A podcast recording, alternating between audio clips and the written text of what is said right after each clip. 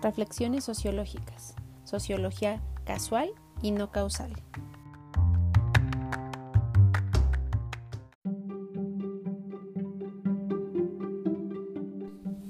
Hola a todos y todas nuevamente, muchas gracias por estar aquí escuchando este podcast que les vine a traer en este último día del año 2020. Un año sin duda pues bastante complicado para muchos, eh, con muchos retos que superar y pues con muchas cosas que nos van a dejar reflexionando, sin duda alguna, y pues en términos sociológicos también, donde vamos a tener la oportunidad después de analizarlo pues desde nuestra perspectiva y platicarlo y ver cómo se cambiaron muchas de las dinámicas ¿no? que, que nosotros y nosotras estábamos acostumbrados a hacer, a seguir pautas, patrones que pues se tuvieron que romper y nos dimos cuenta de su existencia en ese momento, ¿no? Ya lo decía Harold Garfinkel que cuando hay una ruptura en un patrón subyacente, en algo que siempre pasa igual, cuando lo rompemos es que nos damos cuenta que estaba ahí, ¿no? Esta cuestión tan bonita de la etnometodología, ¿no? Em, bueno, volviendo aquí a la introducción de nuestro podcast, pues les quiero agradecer a los que lo han escuchado, espero que les guste mucho. Y les estuve haciendo algunas preguntas por medio de Instagram con respecto a qué les gustaría que platicáramos en el siguiente eh, de estos episodios. Y algunos eh, me pidieron que platicara un poco, muy brevemente, acerca de la historia de la sociología. Digo, va a ser una plática muy breve, un breve recorrido por la historia de la sociología, que no es eh, tanto una cuestión en donde vamos a a cubrir cada una de estas etapas al 100%, porque imagínense, sería un podcast larguísimo y se trata pues de que hagamos un, que englobemos como cuál ha sido, cómo surge, eh, cómo es que después se va modificando y llegamos pues a los nuevos paradigmas que hasta ahora pues también tenemos. Entonces acompáñame a escuchar esta breve historia de la sociología, espero que te guste.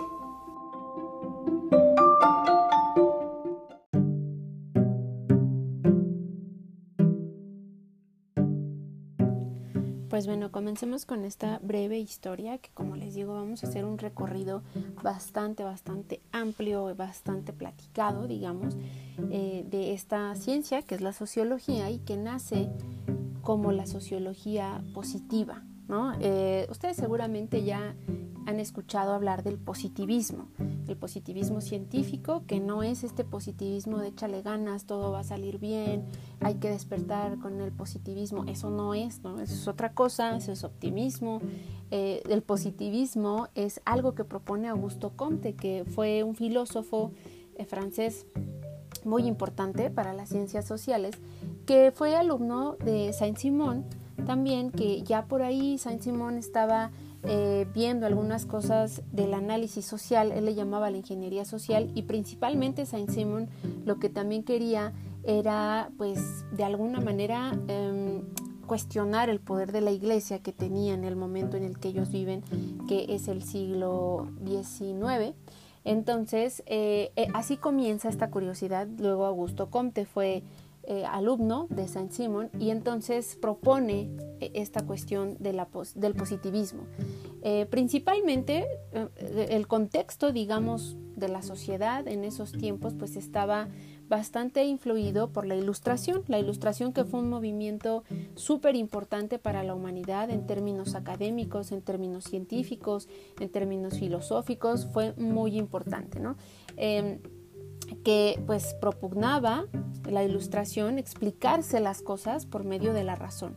La razón era lo más importante y por supuesto que estaban todos estos cuestionamientos y estas, eh, estas resistencias hacia la iglesia, que la iglesia había estado pues en el poder por mucho tiempo, toda la Edad Media, entonces se buscaba también pues cambiar toda esa postura.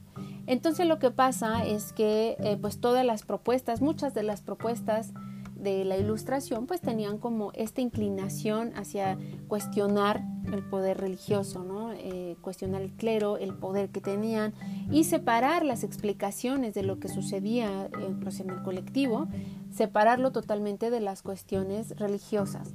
Se buscaba explicar las cosas ya por medio de la razón y surgen un montón también de propuestas en todos los ámbitos de las ciencias sociales para eh, cambiar la situación que se estaba viviendo. ¿no? Eh, por supuesto, tiene que ver también la Revolución Francesa, ¿no? que este movimiento también muy importante para la historia de la humanidad, en donde se dejan eh, muchos precedentes de lo que ahora conocemos como la política actual, ¿no? el concepto de ciudadano, los derechos eh, individuales, el liberalismo, todo esto, ¿no? el individuo como tal.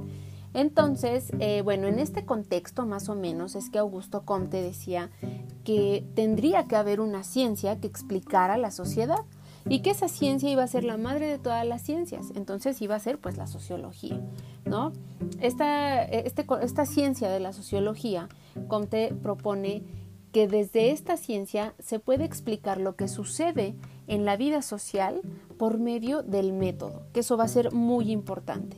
Este método científico que ya existía en las ciencias naturales, que ya se hacía así el conocimiento por medio del método científico, Augusto Comte dice, ¿sabes qué? También nosotros lo podemos aplicar para el estudio de la sociedad.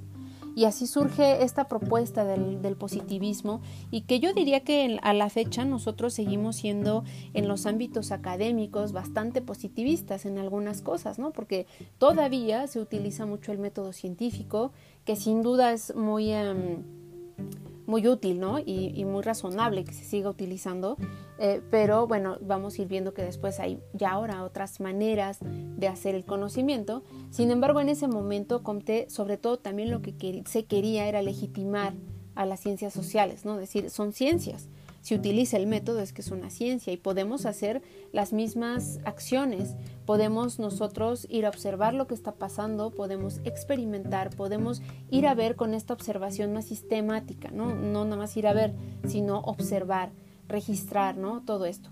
Eh, cabe mencionar y les recomiendo que ustedes Em, lean o revisen por ahí eh, el curso de filosofía positiva de Comte, donde él propone estos tres estadios del conocimiento, en donde dice que el primer estadio, que es el teológico, va a ser este estadio en donde nos explicamos las cosas por medio de explicaciones de lo sobrenatural. ¿no? Lo sobrenatural será la explicación porque pues no conocemos nada, no sabemos qué está pasando el estadio metafísico, que será aquel en donde se explican las cosas por medio de su esencia. Es metafísico porque son abstracciones, dice Comte. No, no podemos ver la conciencia, no podemos ver el espíritu, no podemos ver ese tipo de abstracciones. Entonces, si yo no lo puedo ver, pues no lo puedo explicar. Porque acuérdense, bueno, eh, no sé, tal vez ustedes ya conocen que esta ola del todas estas eh, maneras de estudiar el positivismo vienen de esta cuestión empírica, empírica que tú puedas estar viendo y experimentando para poder explicarlo. Es muy importante para eh, la ciencia, ¿no? Entonces, como te dice, ese estadio es metafísico, es abstracto son abstracciones, no, son la esencia de las cosas, no lo puedo ver. Y el último estadio, por supuesto, será el estadio positivo. Este estadio donde vamos a explicarnos las cosas por medio de la razón. Positivismo viene de la etimología de lo dado, positivo, ¿no? Lo dado, el dato. Por eso es que es importante la recopilación de datos empíricos para el positivismo y pues para la ciencia en general, ¿no? Eh, es por eso que entonces dice Augusto Comte hace, hace falta una ciencia de la sociedad. Y así surge la sociología, en donde él dice, vamos a explicar lo que está pasando y ya no con una cuestión metafísica abstracta, sino con el método científico. Y este método lo podemos usar y podemos ir a intervenir los fenómenos eh, sociales de esta manera. Muy importante será entonces la recopilación de datos para poder sustentar lo que estoy viendo y lo que voy a explicar, para poder analizar eso que yo ya recopilé y estudiarlo. Esta es una primera etapa y el surgimiento de la sociología y que por mucho tiempo pues fue sociología positiva, positivista, eh, lo que se hizo y todavía se hace y es buena y, no es algo antagónico, porque muchas veces me preguntan, entonces, eh, ¿la sociología cualitativa está en contra de la cuantitativa? Pues no, no es un antagonismo, muchas veces se complementan una con otra, entonces pues no están peleadas, hay quienes preferimos hacer una u otra, pero de ninguna manera es que, la otra no funcione, ¿no? O sea, es un complemento, diría yo. Y es, es como surge la sociología en una, en una primera instancia, digamos, en un una primera etapa está Augusto Comte, que deja un gran legado y que se lo pasa también este legado a otro sociólogo muy importante para la ciencia, que será Emil Durkheim.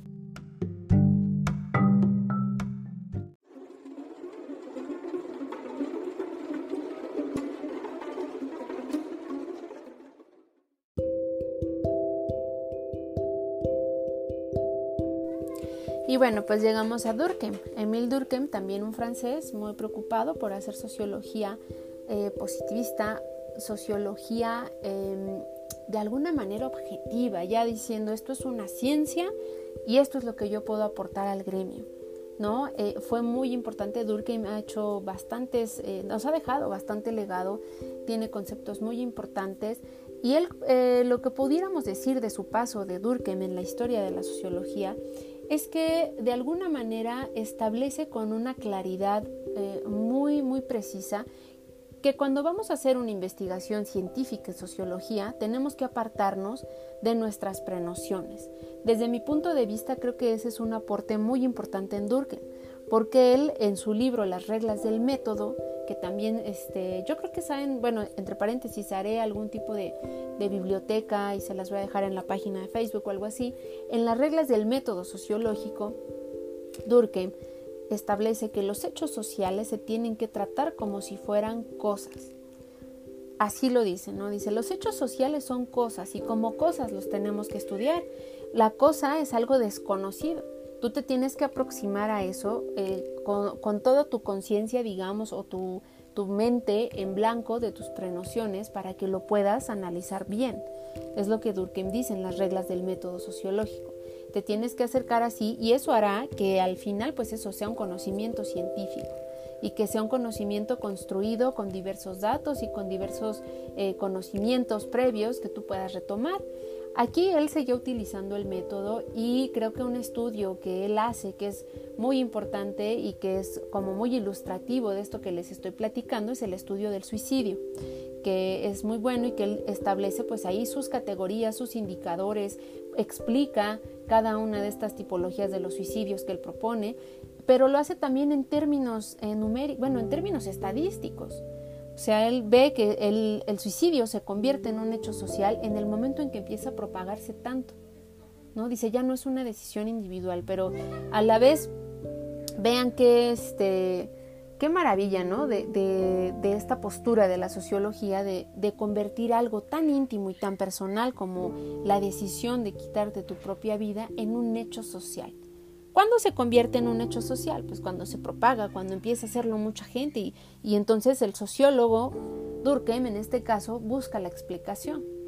Este, eh, él fue muy importante y también se, se recuerda mucho a Durkheim por su teoría funcionalista, el funcionalismo, que él dice cada una de las... La sociedad es como un organismo vivo que se compone de muchas partes y cada una de esas partes tiene su función. Y entonces, mientras todo funcione como tiene que ser, pues la sociedad va a fluir bastante bien y así se hace el análisis. Eh, él habla de algunas cosas como de la anomia, ¿no? Dice el desequilibrio, cuando algo se sale de su lugar, pero a la vez dice, es necesario a veces que alguna de las partes te avise que no está funcionando, porque él mismo, eh, desde esta perspectiva, este modelo, digamos, epistémico del naturalismo, que, comparaba todo con la naturaleza, Durkheim dice, eh, es como cuando tú estás enfermo, ¿no? Si tú estás enfermo, te empieza a doler de repente la panza del lado derecho, y empieza con un dolor muy leve y luego te empieza a doler mucho y dices, oye, ¿sabes que esto ya no es normal? Déjame ir al doctor porque ya no aguanto. Te das cuenta que tenías apendicitis y si no te hubiera dolido, pues te mueres, ¿no? Prácticamente. Eh, y no te quitan el apéndice, entonces es un problema más grave.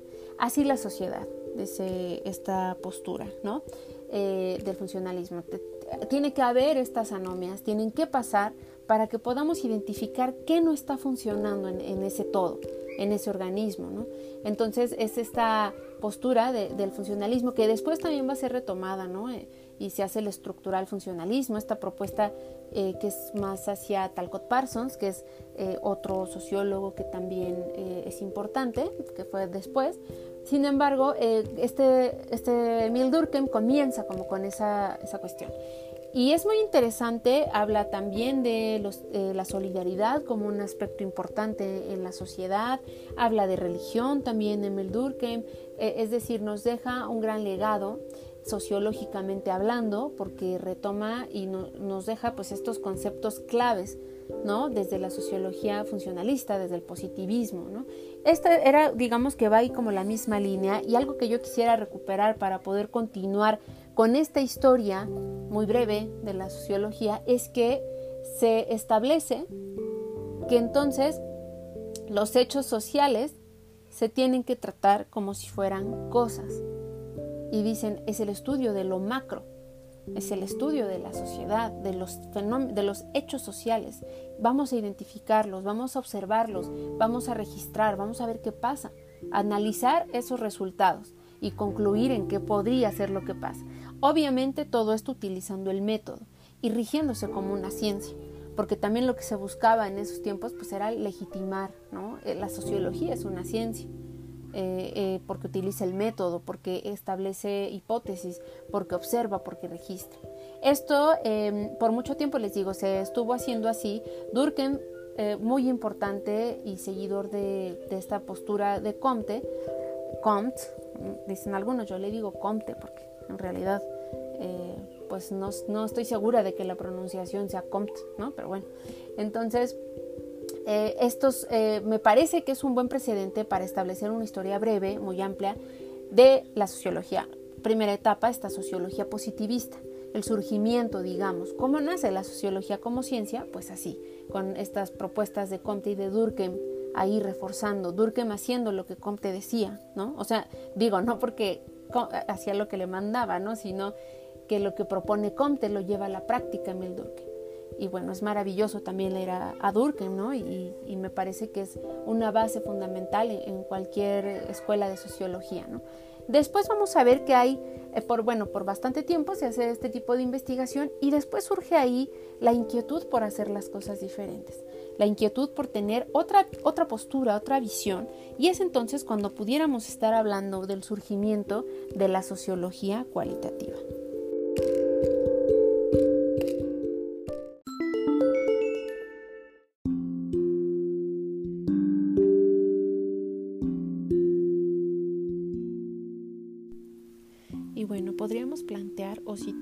Historia de, esta otra vertiente de la sociología, de la sociología cualitativa, en la Escuela de Chicago.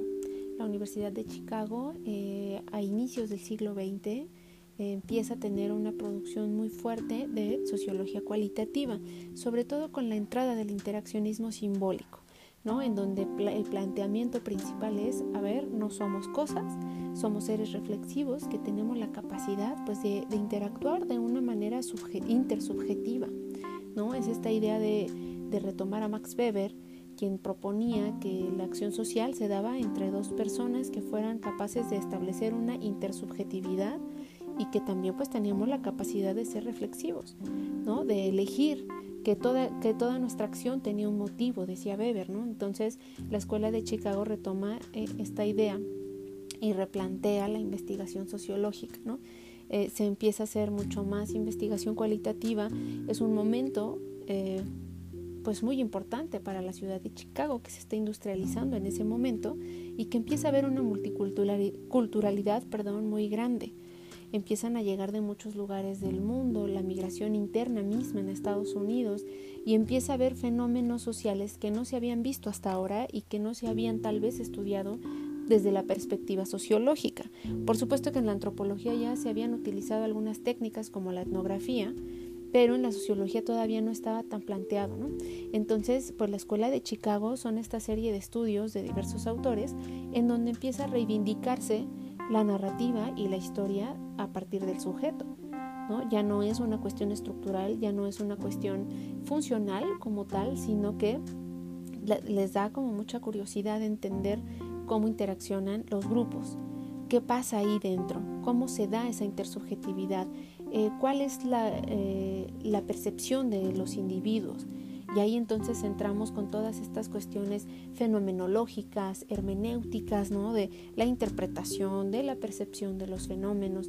Y es algo muy cualitativo y que si ustedes reflexionan un poquito, pues sí se separa ¿no? un poquito de esta este, reflexión positivista, que es como más dura, como más rigurosa esta de acá dice, ¿sabes qué? Vamos a preguntar, vamos a ver. Incluso ahí mismo en Chicago sale esta postura de la teoría fundamentada que propone Anselm Strauss, en donde dice, eh, no tengas un marco teórico, primero ve a campo y ve a ver qué está pasando y después con lo que tú veas en campo van a surgir ciertas categorías, tú las vas a construir y entonces pues, puedes hacer algo mucho más profundo. Eh, esta es la postura de la Escuela de Chicago, algo muy cualitativo. Por supuesto, creo, creo yo, diría yo que algo fundamental para marcar este, este cambio de una postura a otra es el interaccionismo simbólico. Sin duda alguna, ahí en, en conjunto con la psicología social, eh, George Smith, Herbert Blumer, que hacen esta postura tan importante en donde dice todo lo que la interacción tiene que ver con símbolos, ¿no? Todo lo que nosotros interaccionamos con otros tiene que ver con sus símbolos bien preestablecidos. Y está esta idea del yo y el mí, el yo, que es la parte eh, espontánea, digamos, es esa parte que, que si tú vas al súper y alguien se mete en la fila delante de ti, este tú quieres darle un puñetazo eh, en la cara, ese es el yo. Y el mí te dice, oye, ¿sabes qué? No, eso no, no es permitido aquí y no está bien que lo hagas. Ese es el mí, ¿no? La parte socializada. Y son teorías que empiezan a surgir que ponen mucha, mucha atención en el proceso de socialización. Y la socialización entendida como este proceso de transmisión de pautas, de cultura, de conductas, ¿no? Todo lo que pues, nosotros vamos recopilando conforme vamos creciendo. Entonces, esta postura del interaccionismo simbólico va a ser fundamental porque va a abrir la puerta a estos análisis mucho más cualitativos, a ver qué significan los símbolos para las personas, cómo esos símbolos se socializan constantemente y se van pasando de generaciones en generaciones en generaciones, ¿no? Entonces, esta postura ya es más cualitativa y podemos decir que es más cualitativa por sus técnicas, ¿no? Las técnicas eh, que surgen del análisis de los documentos personales, la entrevista en profundidad, el grupo focal, todo esto que no se hace en, la investigación cuantitativa. Ahí qué hacemos? Cuestionarios de encuesta, ¿no? Y hacemos nuestra encuesta y nuestra muestra representativa y nuestra muestra estratificada o el muestreo que vamos a usar. Eh, todo eso nosotros lo hacemos en algo más cuantitativo. Acá en lo cualitativo no. Entonces e, es un acercamiento al informante mucho más cercano y se empiezan a hacer ese tipo de estudios del colectivo, de la vida cotidiana del colectivo, ¿no? Digamos, ese es interaccionismo simbólico y va a marcar la escuela de Chicago y nos va a dejar una serie de herramientas metodológicas cualitativas impresionante y muy valiosa, ¿no? Este caminito de la sociología. Entonces, ya estaba tomando otra, no otro giro, porque pues seguía viendo lo cuantitativo, pero había ya otra vertiente. Y que dentro de la misma sociología cualitativa va a haber también otras posturas, ¿no? Va a haber autores que se van a dedicar a estudiar la vida cotidiana mucho más a nivel individual, en la copresencia, ¿no? La unidad mínima de interacción. Porque el interaccionismo sí es como una cuestión más del colectivo, ¿no? Eh, la cuestión con con otros autores es que se van a lo más mínimo, a estas pautas eh, casi imperceptibles ¿no? de, conducta, que a eso se le llamó microsociología o sociología formal, porque estudia las formas y con sus bases, eh, ahí sus antecedentes con George Simmel, que es uno de los autores que decía la sociedad no es una estructura, sino que es una serie de formas que pasan constantemente en la sociedad y eso es lo que la forma, ¿no? Luego tenemos dentro de la microsociología, eh, tenemos ahí a Erving Goffman, también un sociólogo muy importante de esto, que estudiaba la mínima interacción, es decir, la copresencia.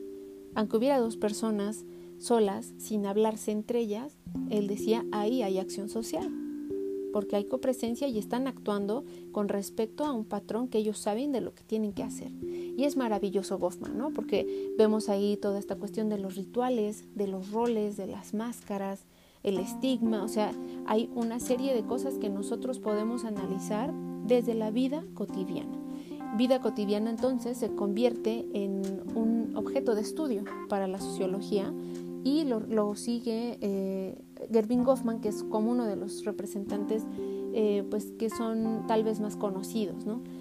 Eh, y también hubo una corriente muy interesante dentro de este rollo más cualitativo que fue la etnometodología, que es justamente estudio que propone Harold Garfinkel y que propone el estudio de la vida cotidiana, pero de cómo resolvemos, qué recursos tenemos en vida cotidiana los seres humanos y cómo, cómo lo vamos utilizando. ¿no? Esto es muy interesante y es lo que les decía yo eh, en algún momento de la introducción del podcast, donde les decía los patrones que ahí están presentes y si se rompen, híjole, ya me di cuenta que esto no tiene que pasar así y que pasó todo el 2020, ¿no? Pasó tomar clases en línea, ¿no? Eso rara vez lo, lo hacíamos en algunas escuelas, ¿no? Em, yo me acuerdo mucho, les voy a platicar que tuve en algún momento un grupo que se llamaba la materia construcción social de la realidad. Entonces estábamos viendo ese tema de la etnometodología y yo hice un ejercicio de ruptura, se le llamaba así, Garfinkel también los hacía con sus alumnos, y yo le pido a una alumna que pase al frente a exponer, le dije, a ver, vas a pasar y me vas a platicar del tema de, eh, no me acuerdo qué tema era, digamos, vamos a decir, el tema de Weber, ¿no? Max Weber. Entonces la alumna comienza a hablar y yo lo que hice fue eh, tomar mi celular y hacer como que yo hablaba por teléfono. Entonces yo empecé a decir a esta persona imaginaria, porque por supuesto no estaba hablando con nadie, y dije, hola, no, si estoy aquí en clase, no, no te preocupes, dime, no estoy ocupada. Y me veían un poco de reojo los alumnos y yo, sí, mira, lo que pasa es que... Y yo seguía hablando y la chica seguía exponiendo y yo le decía un ademán con la mano así, tú sigue, tú sigue. Y yo continuaba hablando y dije, ¿sabes que Ya me voy porque no me dejan oír bien, ni siquiera, entonces... Y se quedaron serios, ¿no? Eh, después yo le empecé a preguntar y ella, pues como que yo me le quedaba viendo así y, ella pues me, me, contestaba algo desconcertada. El grupo empezó a darse cuenta de que algo pasaba y empezaron a, a sentirse muy molestos conmigo y me decían, es que no está siendo específica maestra en lo que está preguntando, es que no sé qué. Entonces en ese momento les dije, a ver, vamos, les vamos a calmarnos, esto es un ejercicio de ruptura. Y casi me cuelgan los alumnos. Eh, afortunadamente era un grupo que teníamos mucha química, mucho clic, por eso me atreví también a hacer el ejercicio. Este, porque sí les dije, así es, es la etnometodología, los ejercicios de ruptura nos enseñan qué es lo cotidiano y qué pasa cuando eso se rompe. Ustedes se desconcertaron. No, pues sí, me decían, estábamos totalmente, no sabíamos qué estaba pasando. Eh, en el salón, no sabes qué pasaba con usted, ¿no? Entonces es eso, ¿no? Y, son cosas muy cualitativas, ¿no? Eh, Garfinkel por ahí tenía este, este ejercicio de la cercanía. Entonces cuando decía, hay lugares donde pues es como común que alguien vaya muy cerca de ti, como en el transporte público de México, podríamos pensar. Pero, bueno, ahorita no, por supuesto, ¿no? Porque está contingencia. Pero hay otros donde no. Si tú estás platicando con tu hermano, tu primo, tu amiga, y cada vez que tú estás hablando, esa persona se te acerca, se te acerca, va a llegar un punto en el que tú te vas a apartar, porque hay cierta distancia social, cierta, cierta distancia que tú no quieres que traspasen. Y no nos damos cuenta de eso porque ambas partes lo tenemos interiorizado y es un patrón que sabemos que así se sigue. Eso es muy cualitativo y ese tipo de, de, ideas, ese tipo de hallazgos, de objetos de estudio comenzaba a tener la sociología y yo creo que a partir de ahí pues empiezan a haber autores muy importantes para la sociología, em, que es como más contemporánea, ya es el siglo, ya segundas mitades del siglo XX y que ya además tratan temas mucho más eh, contextuales, ¿no? Y entonces entramos en esta etapa de autores que nosotros pudiéramos empezar a mencionar para tenerlos en cuenta en esta breve historia de la sociología y que será la última parte de nuestro siguiente bloque.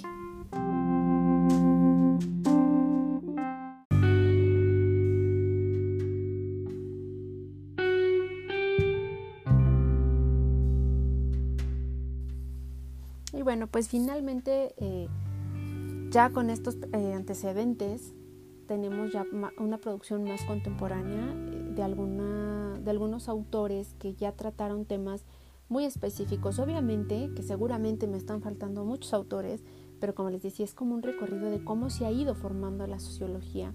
Y tenemos entre ellos pues muchos nombres que ustedes seguramente ya medio ubican, como a Pierre Bourdieu, que ha sido un, autor para algunos muy complicado, ¿no? Eh, a mí en algún momento ese concepto del hábitus hizo que me estallara la cabeza, ¿no? O sea, que decir estructura estructurante, que estructura la estructura, o sea, por algún momento a mí me costaba mucho trabajo este, leerlo. Eso con la práctica pues uno ya lo, va encontrando más accesible, ¿no? Eh, un libro del que a mí me gustó mucho fue el del oficio de sociólogo porque me parece que también plantea muy bien como esta postura del científico social. Eh, otro autor que también no podemos dejar por alto es Anthony Giddens, Giddens que ha hecho producción de muchas cosas, propone él mismo una teoría con la teoría de la estructuración y nos habla de cómo, eh, cómo funciona esta doble hermenéutica del sociólogo, qué es lo que podemos hacer como sociedad, etcétera, pero que también el Giddens ya más moderno habla de cosas eh, mucho más contextuales como es el proceso de globalización y todas estas consecuencias que tiene. Nos habla de la transformación, en la transformación de la intimidad, nos habla de cómo se dan ahora las relaciones afectivas y emocionales. Es muy interesante el recorrido que él hace. Eh, después ya con su propuesta, bueno, con esto de la tercera vía, que también ganó por ahí, pues algunas enemistades, ¿no? Porque él decía que era como la socialdemocracia, pero casi que quitándole la parte revolucionaria, ¿no? Y con un poquito de apertura al mercado por ahí, ¿no? Entonces, eh, es un autor que aunque ha sido criticado ya al final y que fue muy criticado en su momento cuando estaba trabajando con Tony Blair, eh, de todos modos tiene, nos deja un, acervo, tiene un libro que ustedes seguro conocen que así se llama, Sociología, donde habla de los conceptos clave, los conceptos básicos que tenemos que tener.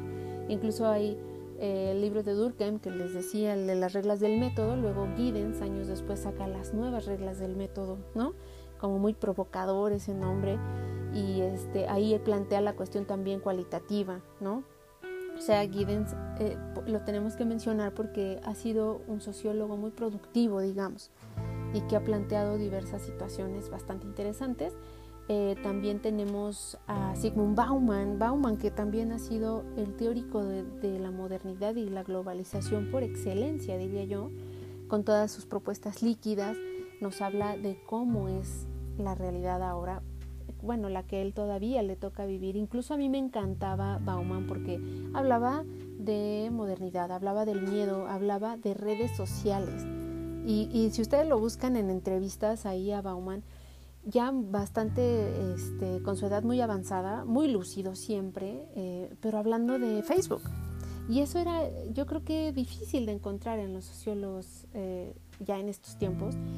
Y, él pues echa un clavado en todo eso y dice cosas obviamente bastante, bastante acertadas. A mí me gusta mucho esta idea que él dice es que este, las redes sociales es para que tú sientes que estás en control.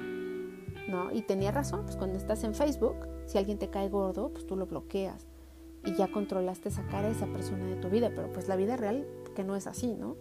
Eh, dice él, tú, tú, no, las redes no te controlan, tú las controlas a ellas.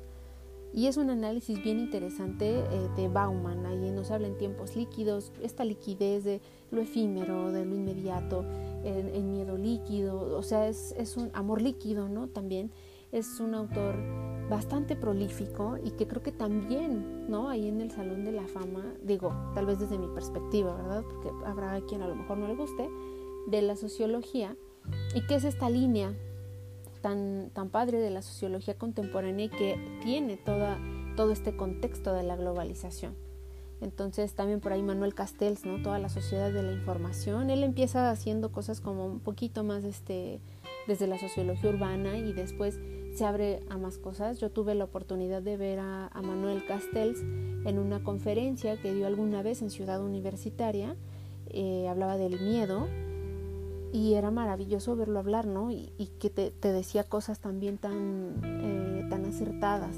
Decía que vivimos vivíamos en ese momento, que sería como 2011, en una sociedad de miedo, de miedo y por ahí hablaba de Chomsky, o sea, bastante, bastante acertado al contexto. Y ese tipo de sociología creo yo que es la que te ayuda a explicarte el entorno, la que habla de lo que está pasando en estos momentos, ¿no? Y eh, ahí Castells pues la tenía todo, todo muy claro. Yo recuerdo esta vez de, esta conferencia en Ciudad Universitaria, tuve la oportunidad de ir, pero hagan de cuenta que había sido un, rockstar, ¿no? Porque yo no estudié en, la UNAM, yo estudié en la eh, UAM, en la Autónoma, Universidad Autónoma Metropolitana, orgullosamente Unidad Azcapotzalco y era una cuestión de, boca en boca, ¿no? Y ya sabes que va a estar Castells y va a estar Castells. Y yo recuerdo haber apartado los lugares con tiempo de anticipación. O sea, fue un evento, ¿no? Eso estuvo padrísimo. Y eh, pues eh, yo creo que de estos autores, digo, como les repito, me están faltando muchos.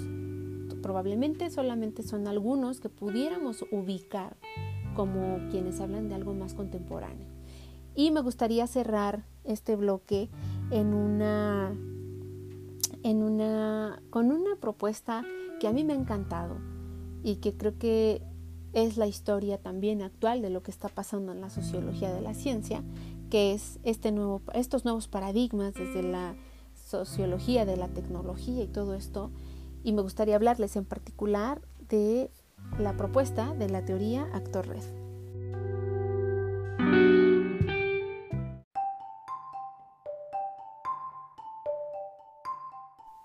Y bueno, vamos a cerrar ahora sí este podcast con estas propuestas nuevas. Que digo relativamente nuevas, ¿no? Porque pues son por ahí de los 80, yo creo. Yo tuve la oportunidad de adentrar en esto hace no mucho tiempo y me ha encantado que son estas propuestas em, en donde se pueden incorporar a todos los elementos, todas las entidades que conforman un colectivo al análisis sociológico eh, en particular, como les decía, esta propuesta de la teoría actor-red, que es la que yo he tenido la oportunidad de adentrarme mucho, em, eh, proponen cosas distintas, tal vez sí, eh, sigue siendo el estudio del colectivo, pero incorporando a la artefactualidad, a, los no humanos, digamos. y entonces se hace también este análisis en red, unas redes sociotécnicas en donde podemos ver cómo se conforma el todo y podemos ver cómo también los no humanos tienen toda la capacidad de mediar para que esos programas o esos, sí, esos programas de acción se completen, ¿no? Por supuesto que digo lo que les estoy platicando, esto de Actor Red es muy breve, ¿no? Porque habríamos de hacer otro podcast para hablar de eso, eh, pero me parece que es algo muy innovador y muy fresco bastante fresco porque es una cuestión que te hace replantearte un poco la cuestión epistemológica, sociológica. Para mí toda la sociología es maravillosa, ¿no? Toda, y toda me encanta y toda me apasiona. Claro que hay eh, propuestas que me gustarán más que otras, pero toda me encanta y esta es una de ellas, ¿no? Que, que digo, es para, para mí como socióloga es algo muy retador, ¿no? Como que te empuja a hacer las cosas de esta manera eh, holística, digamos, bastante interesante. Eh, les quiero recomendar un libro que se llama Reensamblar lo Social. El autor es Bruno Latour, en donde ustedes pueden ahí ver más o menos esta propuesta de la teoría de red. De hecho, el libro así se llama Reensamblar lo Social, eh, Introducción a la teoría de la red.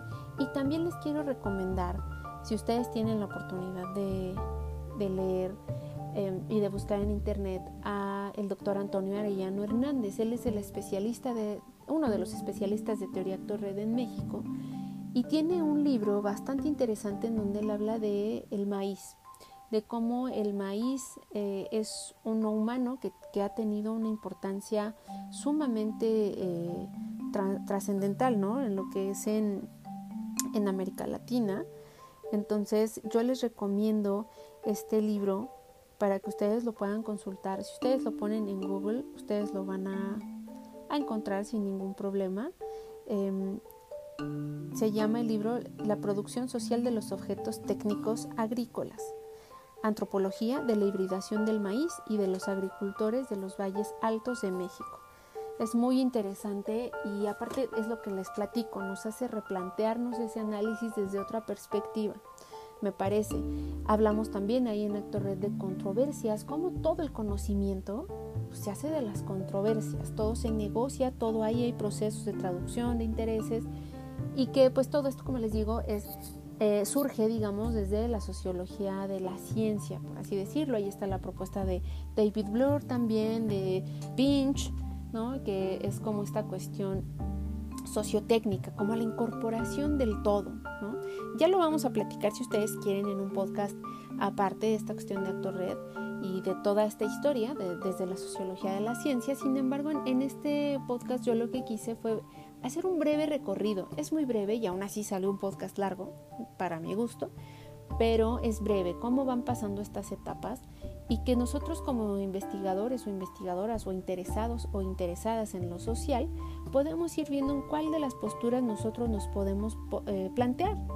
Nosotros nos vamos a, retomar una de ellas y desde ahí vamos a tomarle algo así como un paradigma para poder investigar el todo. Entonces esa fue principalmente la intención con el podcast eh, y bueno, también desearles, como les decía, un cierre de año magnífico, que ustedes puedan tener retos, que pueden superar más logros eh, y que pues bueno, podamos seguir haciendo esta, esta pequeña comunidad más grande. Eh, les agradezco mucho haber escuchado el podcast y pues mi intención es continuar con este proyecto y con el proyecto de los espacios virtuales para que podamos tener este conocimiento sociológico accesible y que sean, como les decía yo, pláticas casuales, no causales, ¿no? Digamos, no estamos buscando aquí causa-efecto, estamos platicando de sociología, ¿no? Entonces, pues bueno, me despido de ustedes, les deseo un excelente 2021, les mando un abrazo y espero pues que nos veamos en el próximo podcast. Hasta luego.